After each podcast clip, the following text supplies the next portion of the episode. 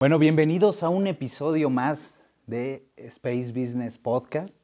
Eh, es un honor tener en esta ocasión un invitado muy especial. Em, tenemos a Andrés Posada. Él es ingeniero industrial, ingeniero químico por la Universidad de los Andes, Colombia.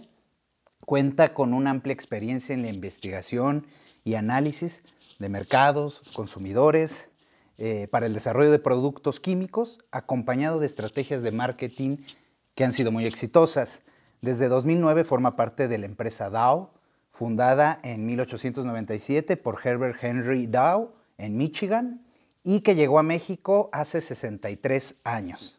Están cumpliendo 125 años de dedicarse a la electroquímica que combina la innovación para eh, construir e impulsar un futuro sostenible para todos dentro y fuera de la Tierra, por medio de soluciones tecnológicas de recubrimientos y materiales en cuatro áreas estratégicas, empaques, infraestructura, movilidad y aplicaciones para el consumidor. Desde abril de 2022, Andrés se desempeña con el cargo de director de ventas para México y Latinoamérica, liderando importantes iniciativas tecnológicas como Mobility Science y Paint Vision, así como colaboraciones con estratégicas como el equipo de Jaguar TCS Racing de la Fórmula E. Andrés, mucho gusto de tenerte aquí, un honor. Y queremos conocer a Andrés. ¿Dónde nació Andrés y cómo fue su niñez? Pues Sergio, primero que todo, muchas gracias por la, por la invitación. De verdad, un placer poder estar aquí y compartirles un poquitico de lo que me apasiona. Yo la verdad siempre digo que soy de esas personas muy afortunadas que trabajan en lo que les gusta. y como pudiste ver por mi, por mi rol, estoy en todo este tema de tecnología, automotriz, eh, aeroespacial, entonces de verdad que, que, es lo que más me apasiona a mí en la vida. Entonces, muchas gracias por eso. Eh, Andrés Posada, pues nací hace 35 años, recién cumplidos en, septiembre, en Colombia, eh, de una familia de ingeniero. Mi papá, mi papá es ingeniero y toda la vida fue muy metido el tema de las matemáticas, de las ciencias. Mi papá es un ingeniero agrónomo, pero es ingeniero mecánico frustrado. Le encantaba armar y desarmar cosas. O sea, su pasión. En mi casa yo creo que a la fecha no hay un solo electrodoméstico que se haya dañado y no lo haya arreglado él. De hecho, parece ya un anticuario porque tiene licuadoras de hace 30 años que no deberían estar funcionando. Y crecí en ese ambiente de entender cómo funcionan las cosas, de que realmente desarmes un electrodoméstico, una aspiradora, incluso alguna vez se le ocurrió desarmar un microondas, que fue una pésima idea, hasta relojes. mis papás siempre decían que lo peor que me podían hacer a mí era regalarme un reloj, porque yo agarraba y lo abría. Nunca logré volverlo a armar, pero me interesaba demasiado entender cómo funcionaba un reloj por dentro. Para mí era, y a la fecha, sigue siendo un tema que me apasiona de entender la, la parte de la orología de cómo funciona que un reloj todos los segundos te esté marcando. Entonces, eh, fue una niñez orientada a aprender. O sea, mi familia fue una familia de, de, clase media, en donde siempre lo más importante y lo que mi papá siempre nos enseñó es que lo único que nos quedaba era el estudio. O sea, entonces fue a estudiar, a aprender y que nuestra única prioridad en ese momento, pues aparte de vivir la de niñez, era justamente aprender. Estudié en un colegio en Colombia, en Bogotá, muy orientado en, que en colegio en Colombia la prepa, la primaria, toda esta parte muy orientado a la, a la aritmética, ciencias, químicas, físicas, a tal punto que cuando ya me toca pasar a la universidad, casi que yo ya sabía que iba a ser un ingeniero. No sabía de qué iba a ser ingeniero, pero tenía muy claro que después de tantos años de estar viendo matemática, trigonometría, química, de nuevo, tenía que volverme algo así de, de ingeniero. Y eso alineado un poco también con este gusto que me dio mi familia de estar aprendiendo cosas. O sea, mi papá, de nuevo, yo pienso en mi niñez y lo primero que se me viene a la cabeza es ver a mi papá enseñándonos y arreglando algo en la casa. Siempre solucionando problemas. ¿no, Siempre solucionando problemas. Oye, en este contexto que, como bien dices, estabas muy bien acompañado, ¿no? Tu contexto que te facilitó, digamos, este, perfilarte en esta eh, profesión de ingeniera, de ingeniero. Eh, pero en ese contexto, digamos, ¿qué, ¿qué problema recuerdas? Y como un gran problema que haya sido para ti en, esa etapa y que todo esto te sirvió de alguna forma para, llevarlo a cabo, ¿no? Aunque estaba muy propicio, pero algo que dijeras, esto sí la vi un poquito complicada, pero bueno, salí adelante. Yo creo que, yo creo que ya en la universidad, ¿sabes? Yo entro a la universidad y me vuelvo ingeniero químico, o sea, la primera carrera que decidí estudiar en ingeniería química, porque creo en un error que la ingeniería química era muy diferente a lo que yo entendía que era ingeniería química. Y entro a enfrentarme con una realidad de que la ingeniería química es algo completamente diferente a lo que mi cabeza me decía. Y entro a entender de, ok, esto no era lo que yo pensaba que, que iba a estudiar honestamente. Arranco a estudiar. De nuevo, mi filosofía en la vida era, tengo que sacar esto adelante, a pesar de cualquier cosa, tengo que lograrlo. Y me he enfrentado a una serie de materias y de currículums que llegaba un punto que yo decía, ¿dónde estoy metido? ¿En qué estoy metido? O sea, ¿en qué momento se me ocurrió la pésima idea de estudiar algo que no entiendo? O habían clases que yo decía, acabo de perder una hora de mi vida porque, porque no lo entiendo. Literalmente no lo entiendo. Y entre esas materias había una en la universidad donde yo estudié en primer semestre. Tú tenías una materia donde el proyecto tenías que hacer y pensar en una solución hacia la humanidad. Básicamente el concepto era, invéntate algo o prepara una idea que tengas para un problema de la humanidad.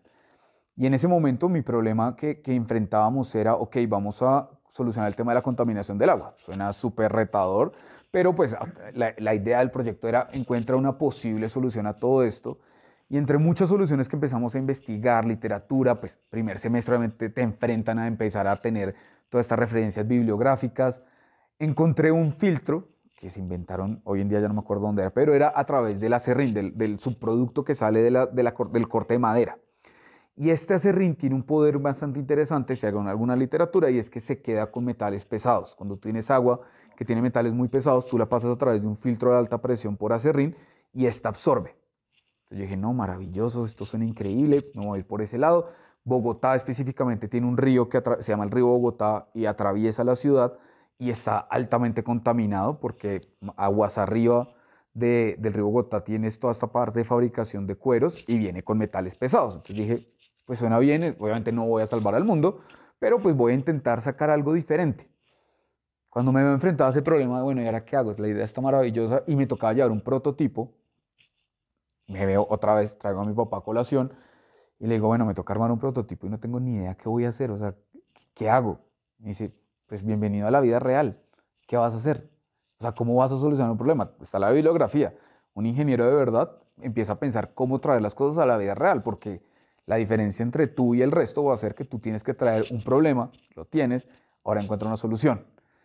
Y dije, mierda, ¿y ahora qué hago? Y ahí creo que la segunda, la segunda enseñanza y que hoy en día aplico muchísimo, justamente hoy estaba en una, una llamada de eso, es apelar a la experiencia. Le digo, mira, Santo Padre, Padre mío, necesito que me ayudes porque en verdad tengo el concepto, sé cómo es el filtro, la bomba, presión, todo, pero ¿cómo hago para pegar?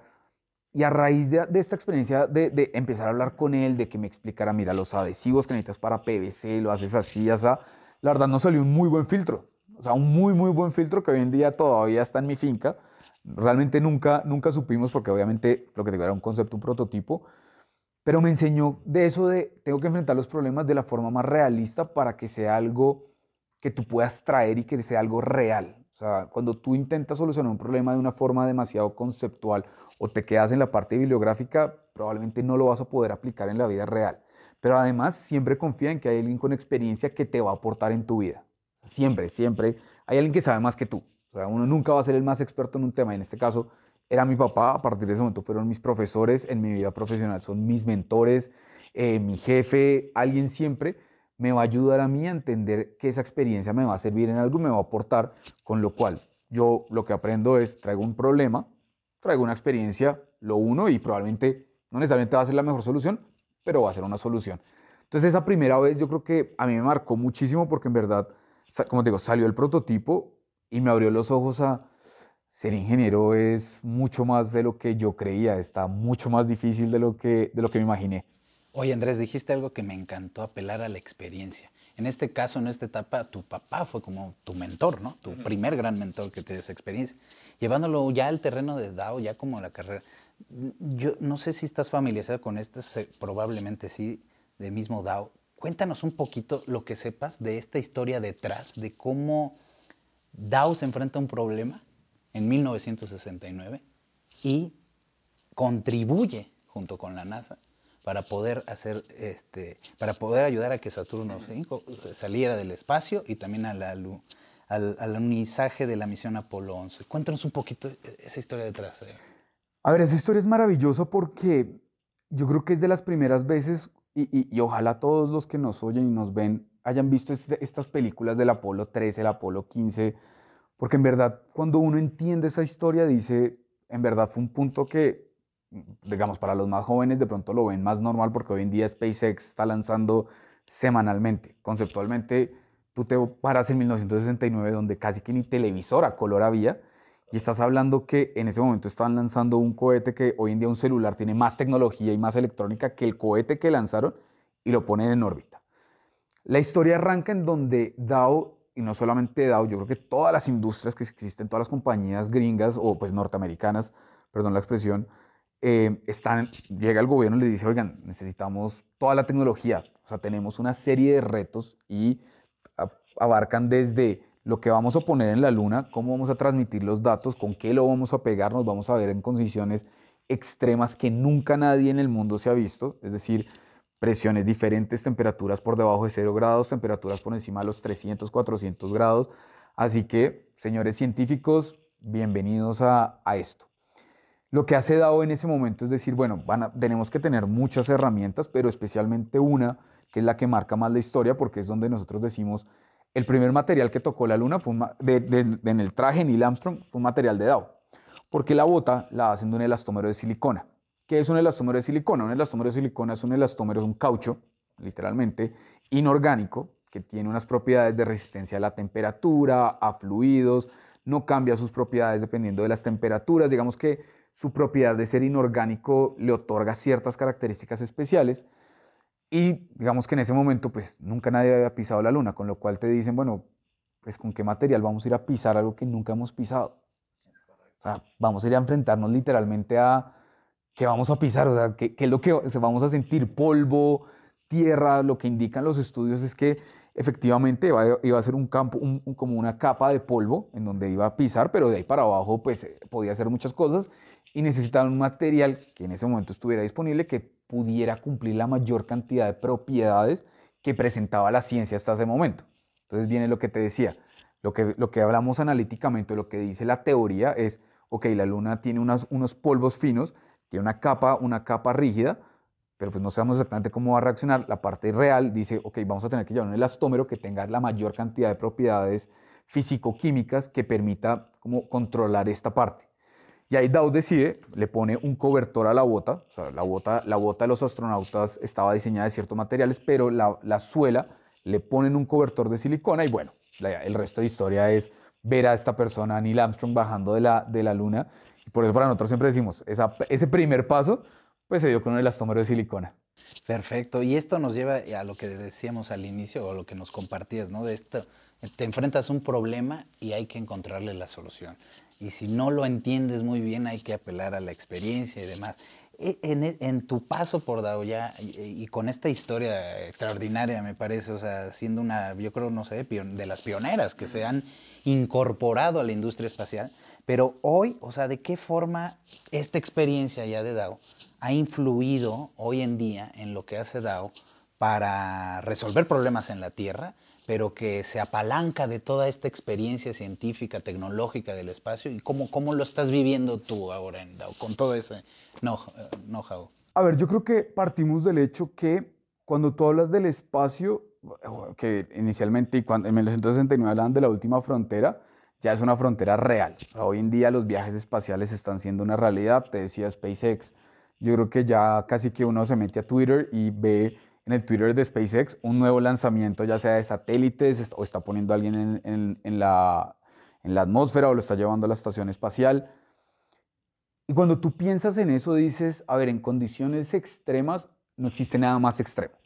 O sea, partimos del hecho que poner algo en el espacio lleva al extremo cualquier material. Entonces, para dado el hecho de poner un material en una nave espacial, para tener un, un material ablativo, para tener toda esta parte de control electrónico, es donde tú dices, voy a llevar mis materiales al mayor performance que yo pueda tener, porque de ahí para abajo viene el resto de cosas que yo voy a necesitar. O sea, si yo paso pruebas en el espacio, de verdad que es muy difícil que ya me falle en una, en una industria automotriz, en una industria de electrodomésticos, en un iPhone, en un iPad, en lo que quieras. O sea, ya en la Tierra cambian las condiciones, son condiciones más reales. Entonces, nosotros como DAO entendemos que esta parte de la innovación es crítica y cuando, de nuevo, cuando hablamos del espacio es el, el mayor reto que vamos a tener en todas las condiciones físico-químicas, o sea, cuando hablamos de físico de resistencia a temperaturas, químicas de degradación, de cura, o sea, resistencia, por ejemplo, uno, uno tú piensas muchos materiales orgánicos, una de las propiedades que tienen es su degradación a la parte de rayos UV.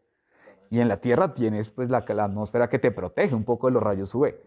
En el espacio estás directo, así que si tienes una degradación, imagínate al nivel que se puede degradar, con lo cual entonces materiales inorgánicos, y de ahí para adelante te metes en una ciencia que nuevo, lo bajas a la Tierra y dices, yo puedo sacarle lo mejor a esto, yo voy a sacarle lo mejor de los materiales que yo tengo allá para aquí.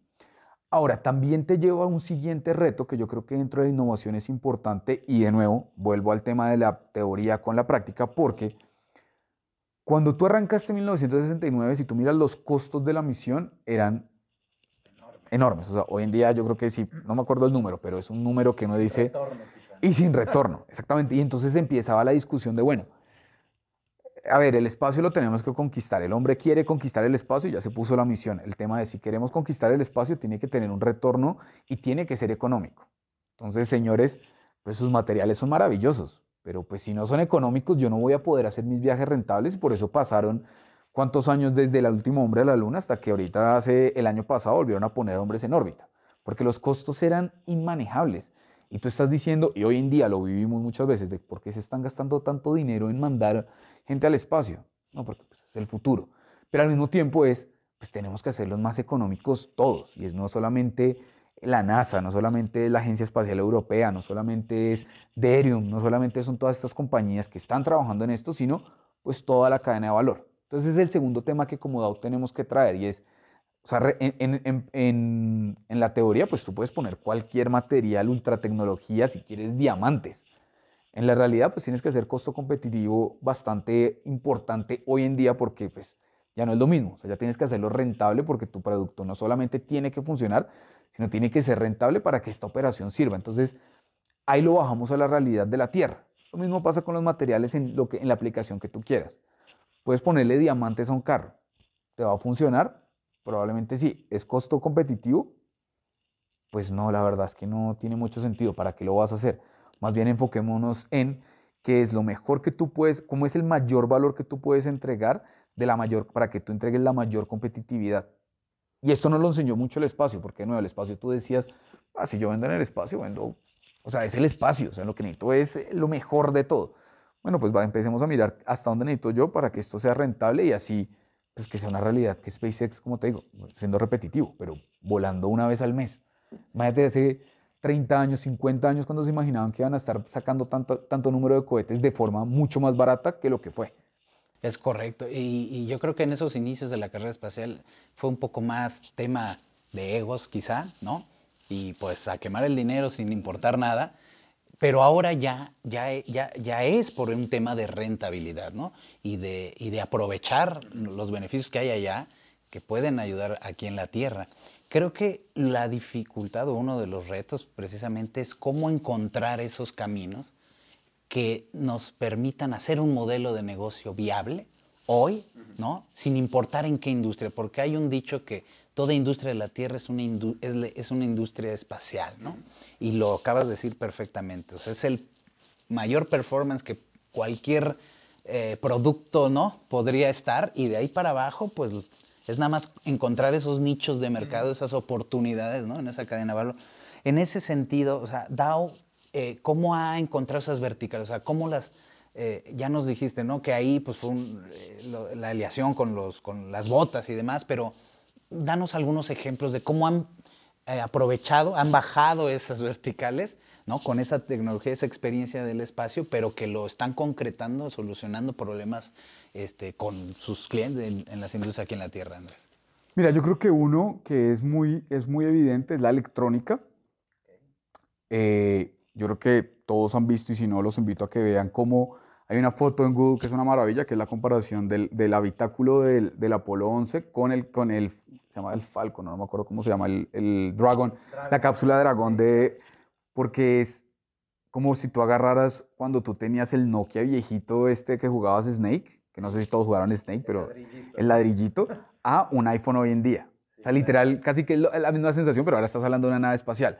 Hoy en día en esta cápsula todo es digital, todo es una tablet gigante, todo lo tocas, todo es touch. Cuando.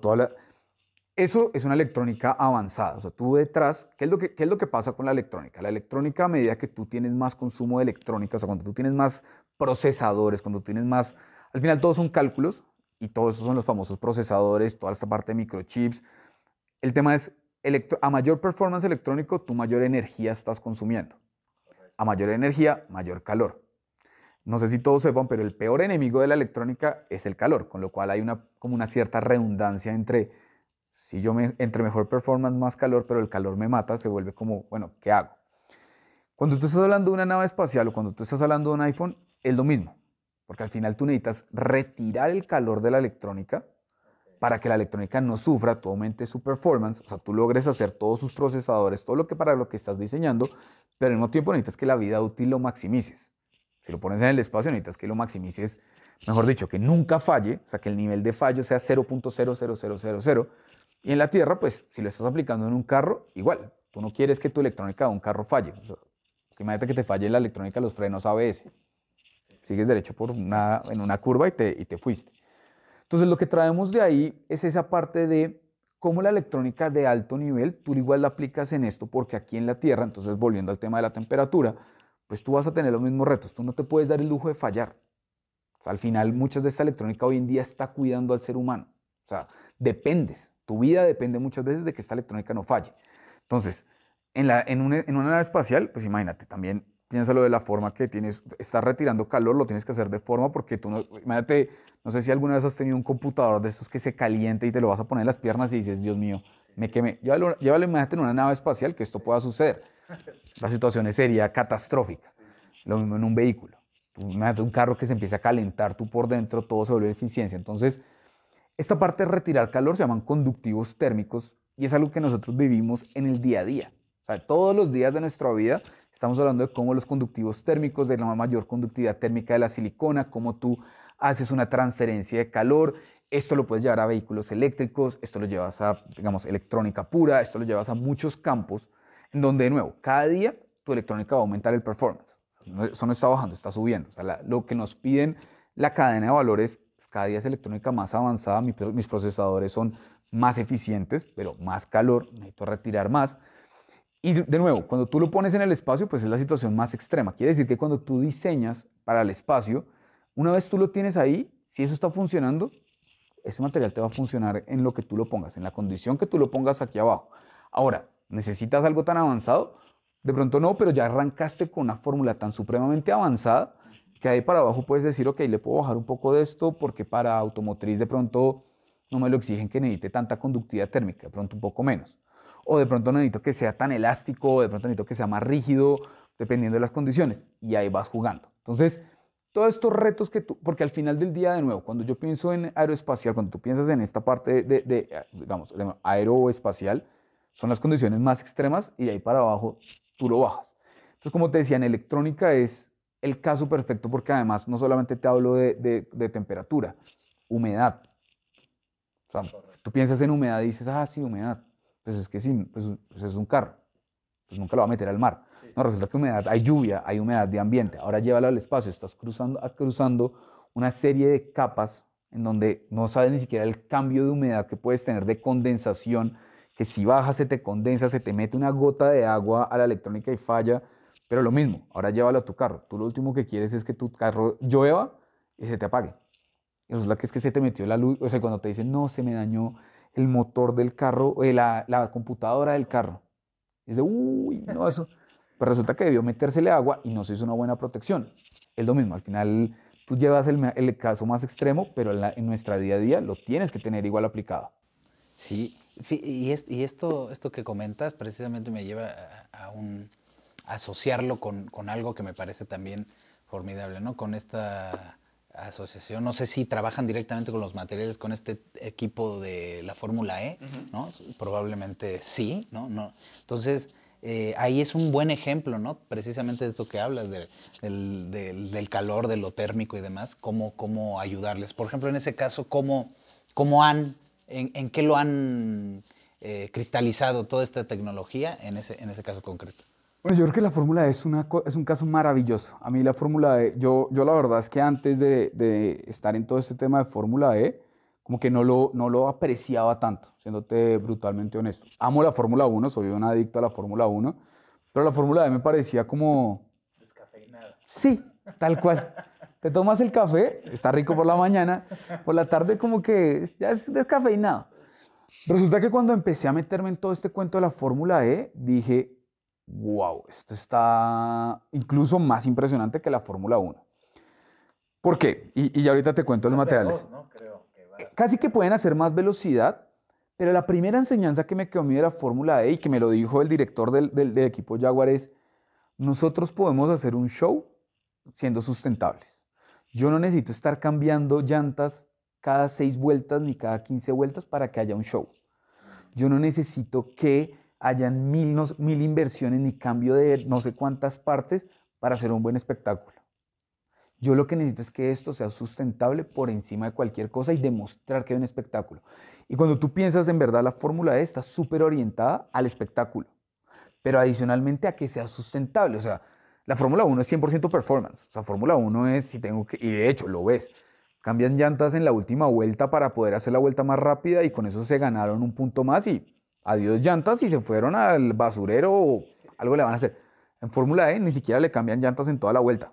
Porque, de nuevo, la filosofía es, pues todos vamos a correr con las mismas llantas y a todos nos va a afectar igual. Así que podemos hacer un buen espectáculo sin esto y vamos a dar el mejor performance.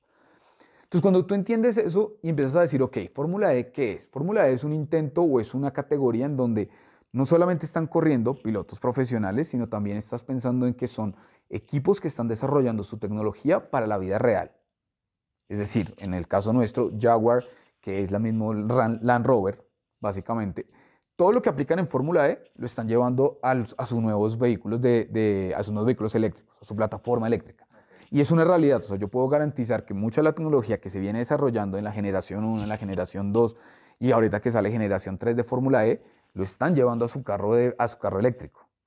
Entonces, ¿ahí qué llevamos? Primero tienes todo el tema de baterías. Entonces volvemos al tema del calor. El tema del calor en baterías es uno de los mayores retos porque aquí estás hablando de unas baterías que casi que ocupan el tamaño de un vehículo y que la única forma, ya digamos que en tema de espacio, pues lo conquistaste. ya ocupaste todo, o sea, la gran mayoría de vehículos eléctricos es el piso o en fórmula de T en el motor, pero ya casi que conquistaste el espacio físico. Ahora, ¿cómo aumentas el performance?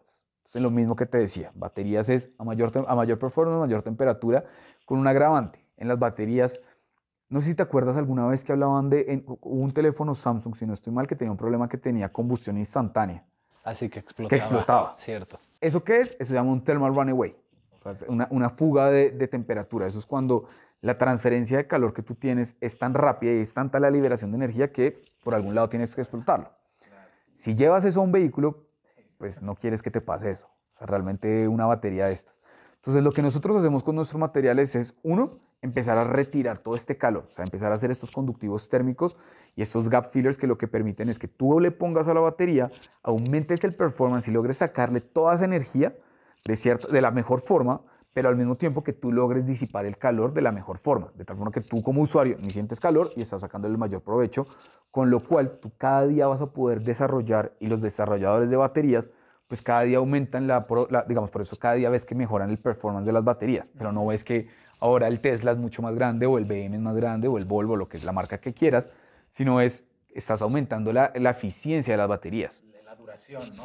La duración, porque entonces ahora eres más eficiente con la temperatura, como eres más eficiente con la temperatura, gracias a esta retirada de calor, pues tú le logras sacar más eficiencia. Entonces, perdón, eso es un material. Tienes también los materiales en la parte, hay una, hay una cosa que es bien interesante en vehículos eléctricos y que viene con todo este tema de la tecnología que es si tú piensas un vehículo hoy en día, la cantidad de señales que está recibiendo y la, cantidad de señales que está mandando es algo que ni siquiera antes ocurría. Estamos hablando que, incluso cuando estás hablando ya de vehículos autónomos, es el, ahí sí es como el espacio, la última frontera de señales, porque tú estás diciéndole a un vehículo que te vas a mover por a través de un GPS y señales. Si tú piensas en las señales, en todas las longitudes de onda, te podrás imaginar la cantidad de, de señales que puede estar percibiendo un carro. Es como un celular, es como un televisor, todo lo que recibe ondas. ¿El tema cuál es? Pues que en un carro tú no te puedes dar el lujo de que falle la señal. Muchas veces en tu celular tú estás cerca a una, una torre o lo que sea y escuchas interferencia y es, o la señal del celular te empieza a fallar y dices, uy, me está fallando la señal, espérense un segundo, cuelgo y ya te vuelvo a llamar. Eso está muy bien. Ahora imagínate en un carro que tú le dices, bueno, llévame de tal punto a tal punto, te falla una señal y te mataste. Entonces, para eso existen unos materiales que se llaman materiales de interferencia electromagnética. Entonces, ¿qué hacen estos materiales? Esos materiales lo que hacen es que emiten y reciben, permiten que tú emitas y recibas la longitud de onda que tú estás buscando para la señal de tu carro. Es decir, evitan esta interferencia electromagnética que te puede confundir las señales del vehículo. Eso también lo hacemos a través de nuestros materiales. Existen muchas tecnologías, pero nuestra silicona y lo pones en un material de tal forma que tú diseñas para que esto suceda y evitas que esto pase. De nuevo, estamos hablando de vehículos autónomos, pero también para los vehículos que tienen GPS, el simple GPS del carro. A ti te interesa que no tenga. simplemente con la electrónica, la electrónica también genera ondas. Tú no quieres que los cables que conectan la batería, las ondas que generan eso, te hagan interferencia electromagnética con el resto del vehículo. Entonces todo tienes que protegerlo. De ahí podemos pasar a, la parte de iluminación. La iluminación es otro tema que mucha gente no es consciente de la importancia. Porque cuando tú piensas en la iluminación dices, ok, sí, la iluminación es muy linda, son los, casi que son los ojos del vehículo. Si resulta que la iluminación también es muy importante y en Fórmula E, digamos que tú tienes que controlar mucho de la, digamos que no corren tanto de, noche, pero tienen botoncitos, tienen iluminación por todo lado. De hecho, en la Fórmula E, no sé si han visto que dependiendo de la situación del coche, tienen un color encima del piloto, tiene como una luz LED. Importa mucho la iluminación para que todo el mundo la vea. Ya nosotros tenemos materiales que se llaman siliconas moldeables ópticas que te permiten que con un simple LED tú aumentes como la eficiencia de, esos, de, esos, eh, de esas luces LED y logres hacerlo mucho más, o sea, que la iluminación mejore, la intensidad, que al ojo, a, tu ojo probablemente sea un LED diminuto, pero gracias a estas siliconas se ve mucho más la luz y aumenta su, digamos, la iluminación, digamos, la eficiencia de iluminación. Eso si lo llevas a los headlamps, que digamos en un vehículo de Fórmula E pues no le pones headlamp, pero en los vehículos eléctricos y en todos los vehículos, si lo llevas a eso, aparece la iluminación inteligente. Entonces, no sé si todos se han preguntado, por ejemplo, cómo antes, cuando tú ibas en carretera, te ponían luces plenas y quedabas ciego. O sea, literalmente era lo peor que no le podía pasar. Hoy en día, no pasa, si tú te cruzas con un Mercedes-Benz, con un BMW, si tienes la suerte una con un Bugatti o estos carros, te pueden poner las luces plenas en la cara y no te, y no te, o sea, no quedas ciego. Y eso iluminan mucho más, pero no quedas ciego. Entonces no sé si se han dado cuenta alguna vez de esta tecnología porque eso ya es iluminación inteligente y se hace a través de lentes especiales, lentes que ya controlan hacia dónde tú quieres iluminar, donde ya no es un faro incandescente, sino es iluminación literalmente adaptable, se llama ADVs, de hecho, y es iluminación adaptable. Entonces tú simplemente ya dices, ok, voy a iluminar un poquito el carro, o sea, no tú, tu coche, dependiendo de dónde estás, de todo lo que va percibiendo, él va diciendo, ok, te voy a iluminar más profundo, no voy a dejar ciego a nadie, bajo un poco la intensidad hacia allá y eso te lo permiten ciertos lentes que la geometría que tienen esos lentes solo te lo permite una silicona. Entonces ahí llevas eso. Y por último, con la fórmula E, ya para terminar el todo, lo, porque podría durar hablando 10 horas de fórmula E, es la parte de los sensores, la parte de los radares, lidares. Todo esto, todo, en fórmula E tú necesitas, digamos que fórmula E es una ciencia de datos. La verdad es que es impresionante y, algún día si quieren más información, pero Fórmula E es una cosa impresionante la cantidad de datos que te está arrojando el carro por segundo en la carrera. O sea, si tú miras en Fórmula 1, tú ves a todos estos tipos frente a las pantallas mirando el clima, mirando combustible, mirando todo. En Fórmula E, tú ves a una cantidad de ingenieros de datos detrás dentro de los pits mirando datos. O mirando todo lo que está marcando el carro y esos son sensores, radares y lidares. cuántos sensores una buena pregunta. Si un carro tradicional puede traer hoy en día 27, 28, yo creo que un Fórmula E multiplícalo por 3 fácilmente. O sea, un Fórmula E, es que en verdad la pantalla de datos uno dice, ni siquiera entiendo para qué toman tantos datos. Llegado al punto que uno dice, en verdad tienen... Les, les sacan utilidad. Le saca, le saca, exactamente, ¿será que le sacarán utilidad a eso? Eso lo llevas a un carro tradicional. Si tú lo piensas de nuevo, hoy en día nos parece normal el sensor de reversa. Sí, sí. El sensor de reversa necesita una electrónica muy, que no es tan básica porque es una señal que tú estás lanzando una pared y que se te está regresando para decirte a cuántos metros estás. Si eso le metes, la- le, le metes complejidad, ahora viene con una cámara, entonces tienes una cámara que te da una visual, pero también tiene que resistir. Es una cámara que imagínate las condiciones en las que está la cámara de un carro. Y en Fórmula E, o sea, vienen vibración, velocidad, temperatura, y es una cámara casi que un impacto.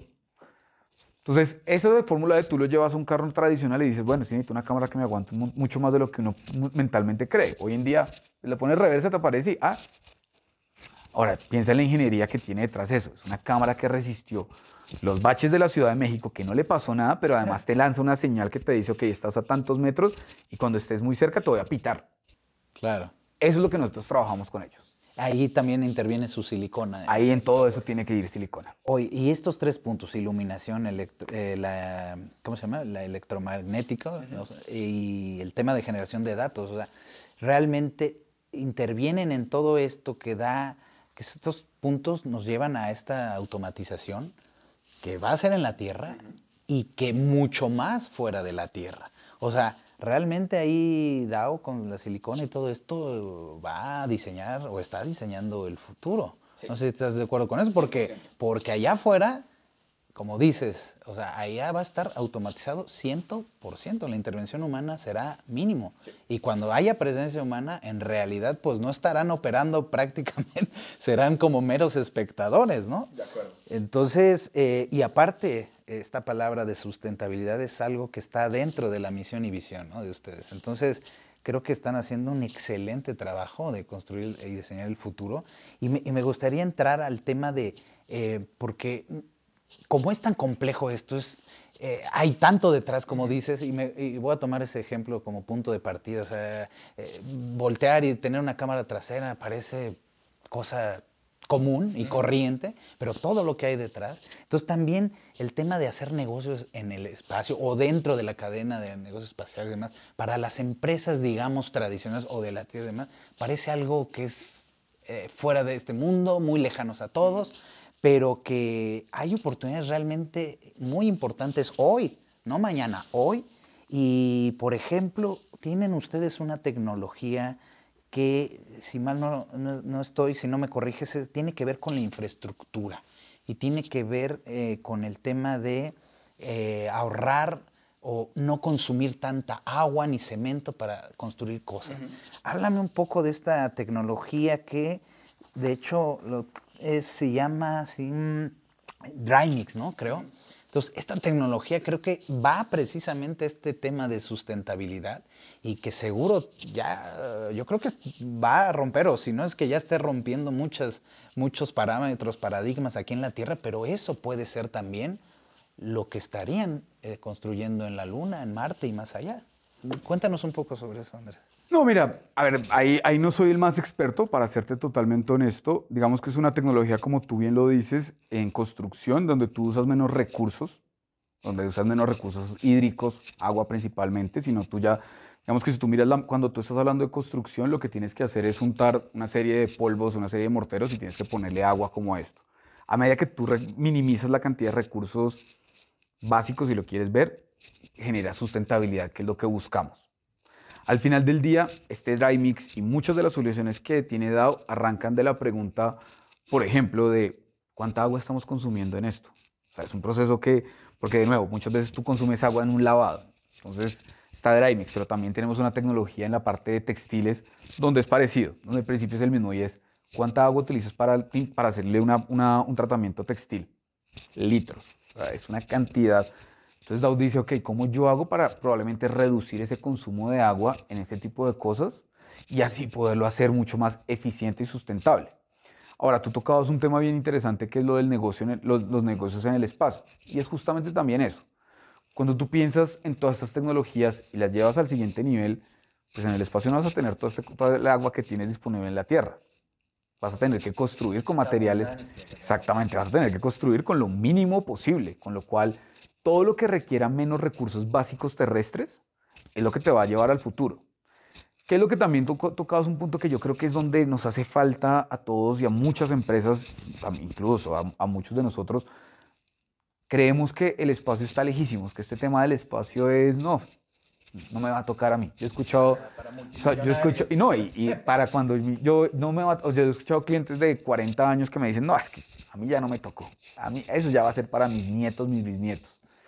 Digo, yo creo que prepárate porque sí te va a tocar. O sea, yo, esto va a una velocidad exponencial. O sea, el que no esté listo hoy, no va a estar listo. Entonces, por eso todas estas tecnologías, o sea, realmente las pensamos desarrollar más orientado a cómo minimizamos el uso de recursos, pero a la vez de una vez diciendo, y siempre lo he hablado con, con Derium, por ejemplo, de cómo hacemos para que esto empiece a, a sonar ya, porque el espacio está ya, o sea, no es, no es mañana, no es para millonarios, no es para billonarios, no es para mis nietos. Si todo sale bien, pues hasta el turismo espacial puede ser una realidad en 20 años, en 30 años. Y ustedes que le- les encanta eh, aportar valor a las cadenas de diferentes industrias, eh, obviamente cada, cada industria tiene sus necesidades, ¿no? sus oportunidades. Desde la experiencia en lo que ha hecho Dow en, la- en la industria espacial, ¿no? con esto que nos has platicado, la silicona y demás, eh, ¿dónde tú verías como, dónde se, ne- se necesita más ayuda en la cadena, digamos, de la industria aeroespacial y, y que pudieran ser esas, esas pequeñas eh, luz, ¿no? A final del camino para, para algunas otras empresas que pudieran decir, bueno, ¿cómo puedo aprovechar y, y sacar ventaja a esto que va a ser una nueva economía y una economía enorme, ¿no? A ver, yo creo que lo primero es descentralización. Hoy en día, y si hablamos de México o Latinoamérica, pero puntualmente de México, no nos creemos el cuento.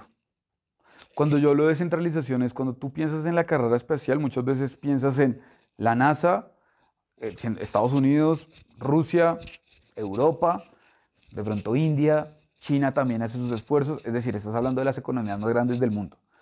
Cuando yo hablo de cen- descentralización es que todos nosotros, incluso los mexicanos, nos creamos el cuento de que aquí se está haciendo y aquí se puede hacer ciencia para, para aeroespacial.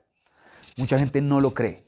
Entonces, primer- lo primero que tenemos que hacer, lo primero que tenemos que ayudarnos entre todos nosotros es creernos que somos capaces. Con el ejemplo que tenemos de la mexicana que está en la agencia espacial, con estos, estos ejemplos de astronautas, empieza a abrir una, empieza a, a como a romper el paradigma, si lo quieres ver. Pero todavía nos hace mucho, mucho, porque estamos hablando de casos especiales. Pero si nosotros hacemos ver que esto es más posible, más real de lo que nosotros mismos como, como personas naturales, como personas que vivimos en México, en Latinoamérica, y que podemos estar ahí, para mí ese es el primer, el primer punto importante, creérnoslo, somos capaces.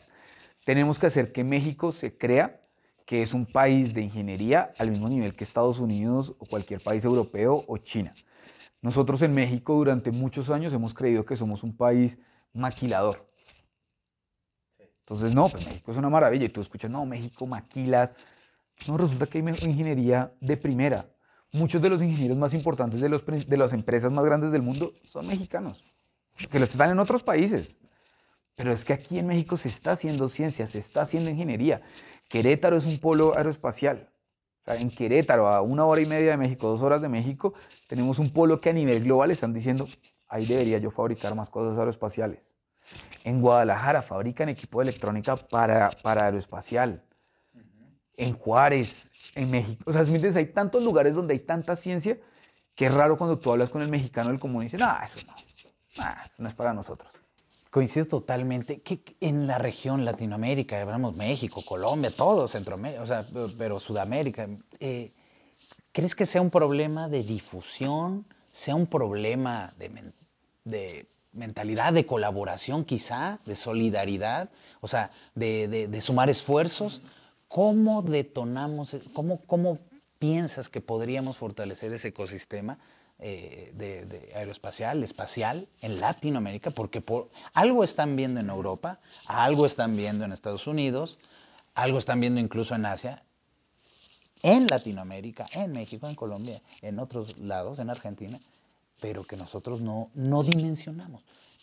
¿Cu- ¿Cuál, cuál, ¿Qué crees que sea? ¿Más, ¿Más de difusión? ¿Más de colaboración? ¿Qué, qué será? Yo creo que es una mezcla de muchas cosas, Sergio, la verdad. Yo creo que uno es mentalidad, como te digo, creérnoslo.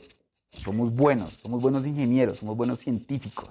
Podemos, somos capaces. No, no, es quitarnos esa barrera mental de es que Latinoamérica somos corruptos. son No, aquí somos, la- los buenos somos más.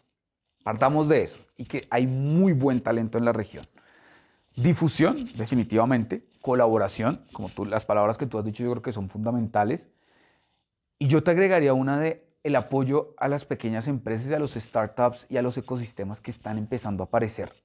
Tenemos que creer en estas compañías. La responsabilidad de las grandes compañías como un DAO, como todas estas grandes empresas que tenemos presencia en Latinoamérica es creer en los que están creyendo, en los que en verdad empezaron a creer en esta industria espacial. Es aportar lo que nosotros podamos aportarle.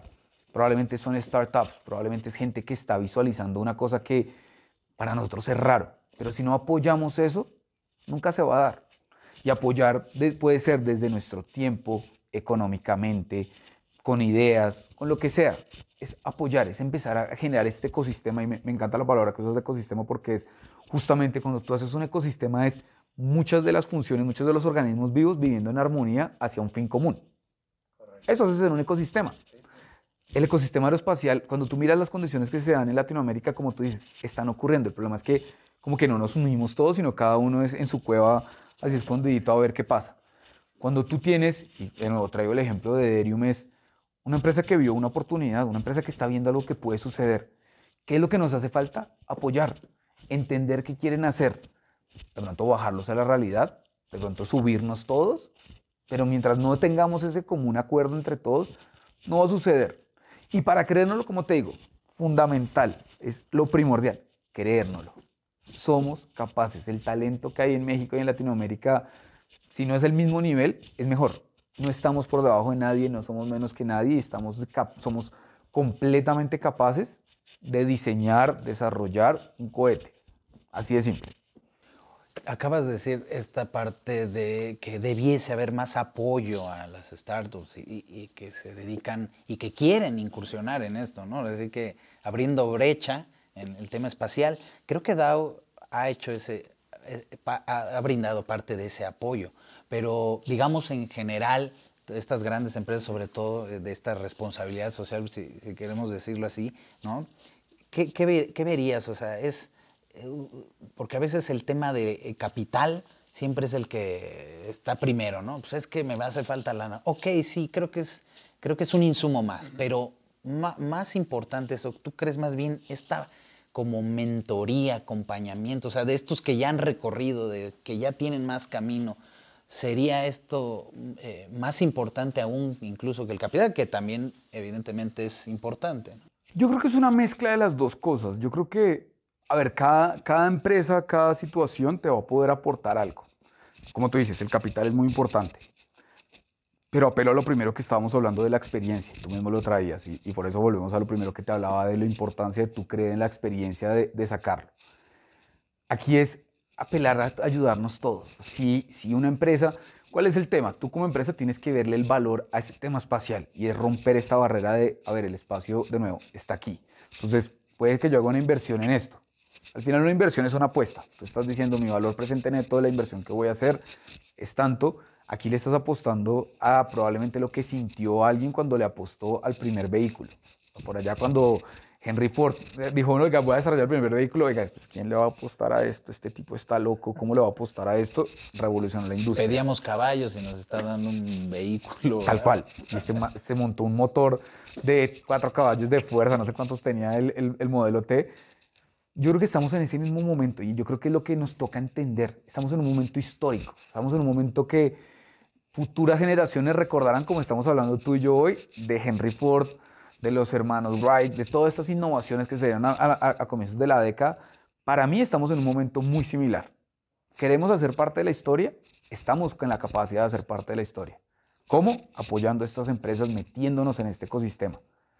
Si queremos hacer parte de eso, lo vamos a hacer. Ahora, apoyar, como te digo, no solo es capital, también es experiencia, es consejos, es contactos, es difusión. Todo esto que, que hablábamos ahorita es lo que nos hace falta. Y es, de nuevo, cuando tú, lo que tú puedes aportar como granito de arena, vas a ser un pedazo de la historia.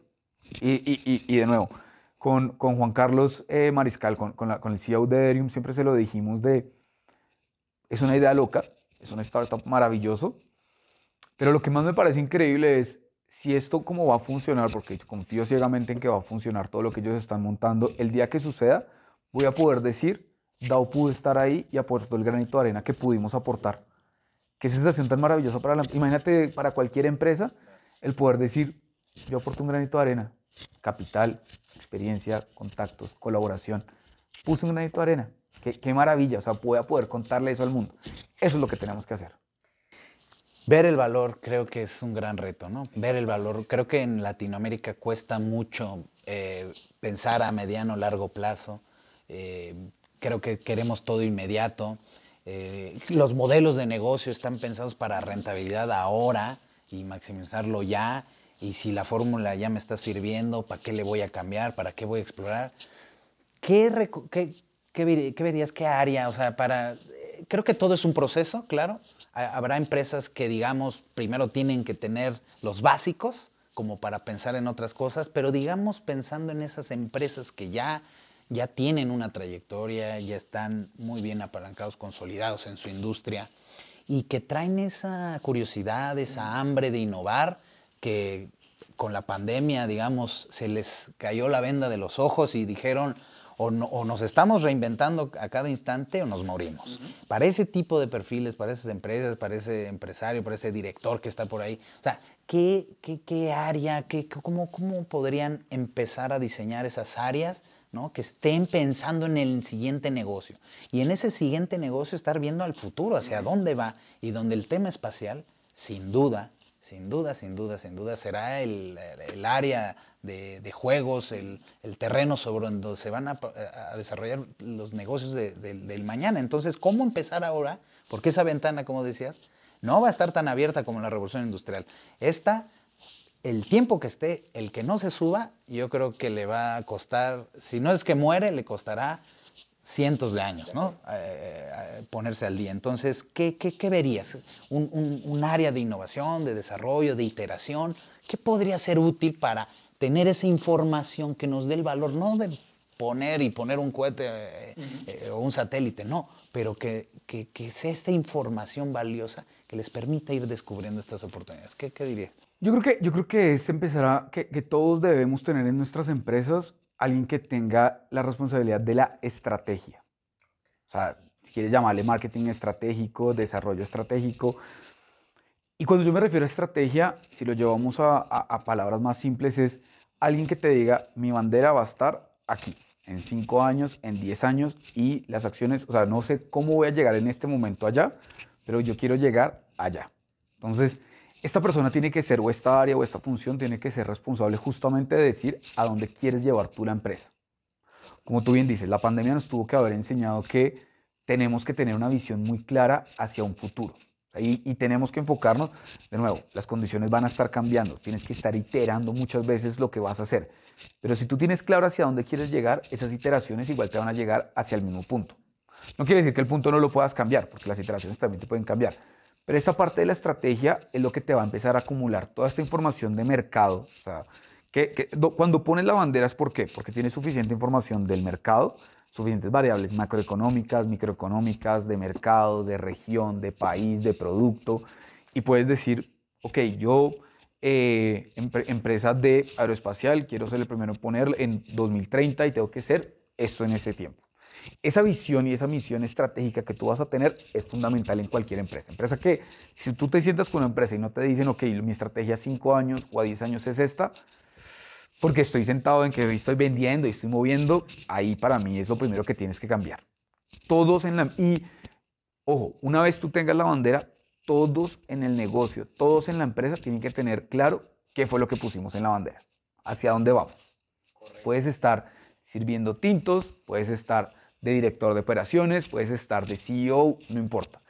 Toda la empresa tiene que estar montada en la misma nave para llegar a esa bandera. Entonces, de nuevo, recopilas muchos datos. La, la ciencia de datos que tenemos hoy, volviendo al tema de la fórmula E, pero apliquémoslo a una estrategia.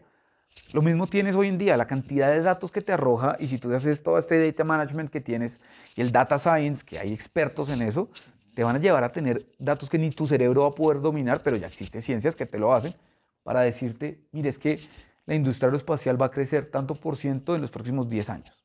Entonces, ok, yo lo voy a apostar. Mi estrategia dice que hacia allá. Una vez tú tienes el qué, que es el- la estrategia, es el para qué y el cómo. Entonces ya tienes el qué. Listo, mi qué es ese allá.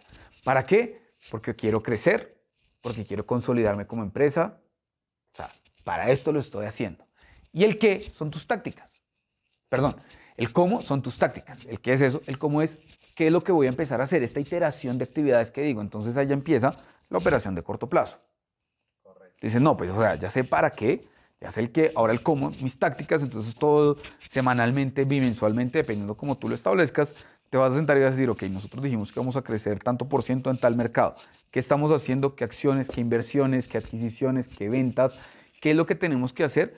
Porque no se nos puede olvidar que es aquí. Y empiezas a jugar con eso, entonces te cayó una pandemia. Ok, pero no nos olvidemos, la pandemia es una variable más de todo lo que tenemos aquí. Nos juega, pero yo igual tengo una serie de iteraciones aquí. Entonces, eh, por ejemplo, nos cayó una pandemia, pero mi estrategia era ser el número uno en ventas eh, de refrigeradores. Ah, Ok, resulta que con la pandemia las ventas digitales crecieron. Quiere decir que yo tengo una nueva variable de ventas digitales y tengo que hacer crecer mi canal, de, mi canal digital. Ah, eso estaba en el plan de hace cinco años, ahora me tocó implementarlo en seis meses. Listo, itero. Cambio esto, pero sigo siendo el que quiero ser el número uno en ventas de refrigeradores. Tengo una nueva variable. No, ahora hay una eficiencia energética. Los refrigeradores tienen que bajar el consumo energético. Listo. Y ahí vas iterando y te vas dando cuenta que tú tienes bien, hacia donde tú estás viendo, sigue siendo lo que tú tienes que llegar, pero vas a iterar. Si lo metemos en la fórmula espacial o en la fórmula de esta parte de- de aeroespacial, tenemos que tener claro que el que quiera llegar a ser una empresa del futuro tiene que tener eso en su estrategia.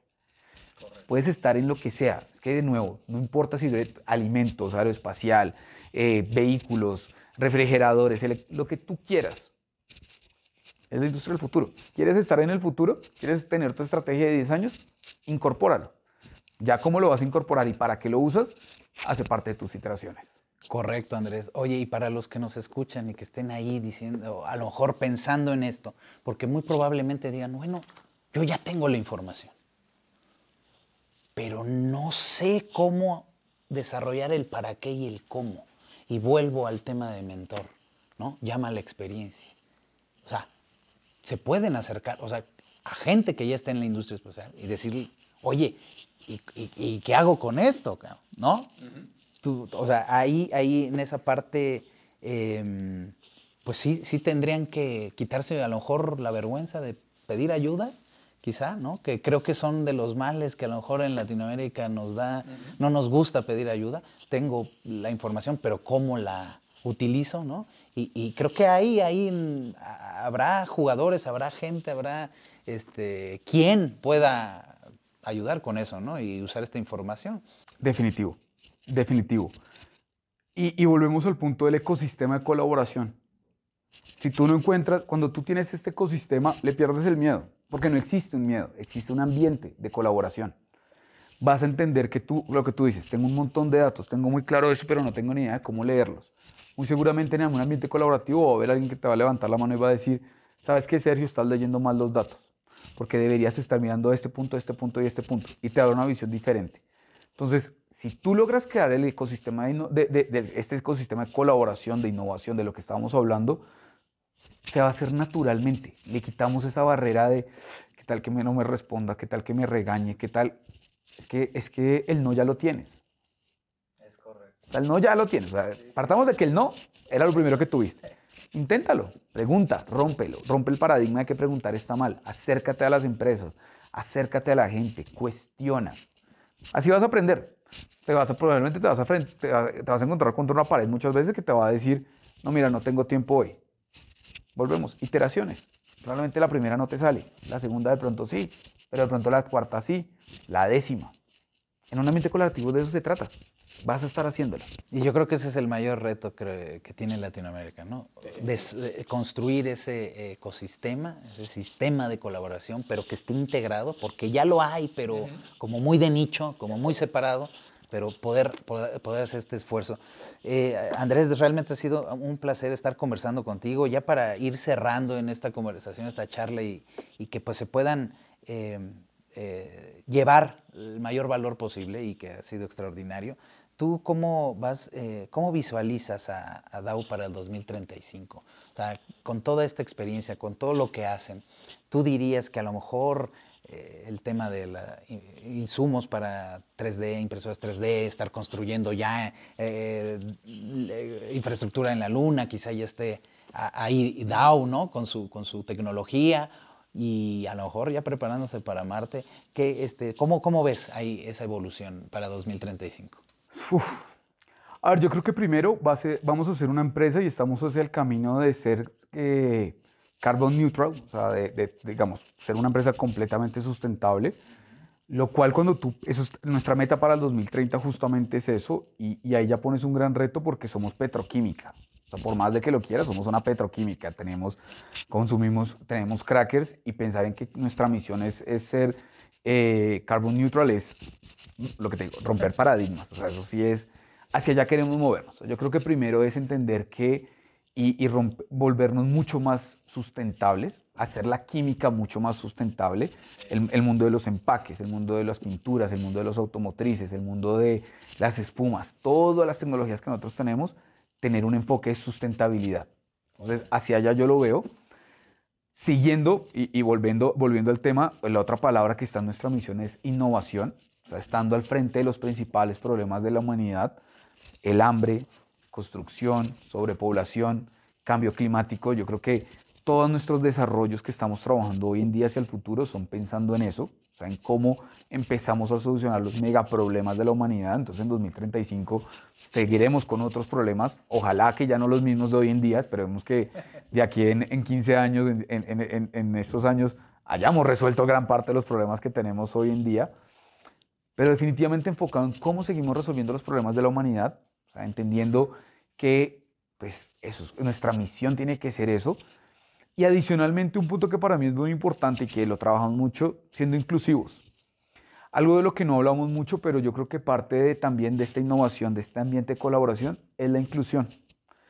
Porque cuando tú tienes, cuando tú entiendes que no importa si eres mexicano, si eres negro, si eres hombre, si eres mujer, lo que sea, no importa, no importa tus gustos, no importa tu lo que importa es quién eres tú, qué le aportas, cuáles son tus skills, el resto de cosas no importa, el valor que traes sobre la mesa se vuelve exponencial. Yo para el 2035 visualizo que ya sigamos con este tema de inclusión, de innovación, en una mesa donde estemos todas las culturas, todos los diferentes grupos, todas las personas en pro de resolver un problema. Y entonces ahí volvemos a este ecosistema de innovación y de, colaboración. Tú quitaste todas las barreras que te ponían. No, es que yo no voy a hablar con esta región o con estos, esta nacionalidad porque no son tan buenos. No, es que no importa de dónde eres no, es que yo no hablar con un hombre porque es que los hombres son sesgados, o con una mujer porque las mujeres no, no entienden. Es que no importa, eso es lo de menos. Vamos a estar todos sentados en la misma mesa y cada uno va a aportar. Entonces yo para el 2035 me visualizo eso, teniendo problemas nuevos, como te digo, me sueño con que tengamos problemas espaciales, con que tengamos, hayamos resuelto gran parte de, de esto y enfrentándonos a algo nuevo, no sabemos lo que nos depara. Yo, yo me imagino un 2035 con carros ya autónomos, con viajes espaciales que sean una realidad, con el tema del, cambio climático siendo mucho más abordado de una estrategia más ya de evitarlo y no tanto de atacarlo hoy en día, porque pues hoy en día estamos intentando frenarlo. Yo espero que para el 2035 lo hayamos frenado y ya estemos en otra estrategia. Y como te digo, con un DAO siguiendo con su, esta misión y esta visión de cómo ayudamos al mundo. Cómo hay, una, hay una frase eh, de Herbert Dow, del fundador de esta empresa, que, que siempre la decimos mucho y es, si no lo puedes hacer mejor, ¿para qué hacerlo? Y yo creo que eso es lo que nos identifica a nosotros, es vamos a hacer las cosas mejores. Si no, pues retirémonos. Totalmente de acuerdo. Hoy, con esto cerramos, Andrés. Eh, si pudiéramos viajar al futuro y ya nos encontramos en la base lunar o en la, ciudad, en la primera ciudad del Marte, y desde ahí tenemos la oportunidad de mandar un mensaje a los emprendedores, a los jóvenes, a los empresarios de hoy, ¿cuál dirías que sería tu mensaje? No tengan miedo al fracaso, arriesguense. Aquí llegamos por gente que no le tuvo miedo al fracaso, que no le tuvo miedo a ver más allá de lo evidente. Perfecto. Perfecto, Andrés. Me encantó eso. Creo que no tener miedo al fracaso y ver más allá de lo evidente.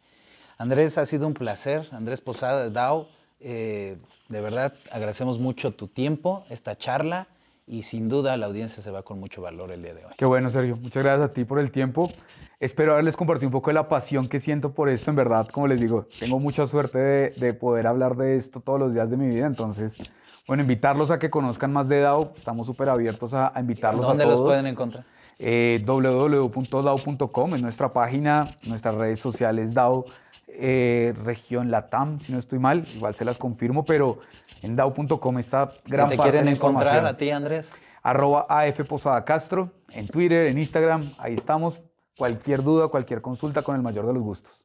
Perfecto, Andrés. Pues muchísimas gracias. No, muchas gracias a ti. Estés muy bien. Lo mismo. Si te gustó Space Business Podcast y consideras que es información de valor, por favor comparte este episodio con esos amigos o contactos que siempre están buscando algo más, para que descubran el potencial que el espacio puede brindar a todas las industrias y empresas de la Tierra. Búscanos en Spotify, iTunes y califícanos con 5 estrellas. O en YouTube, activa la campanita y regálanos un like.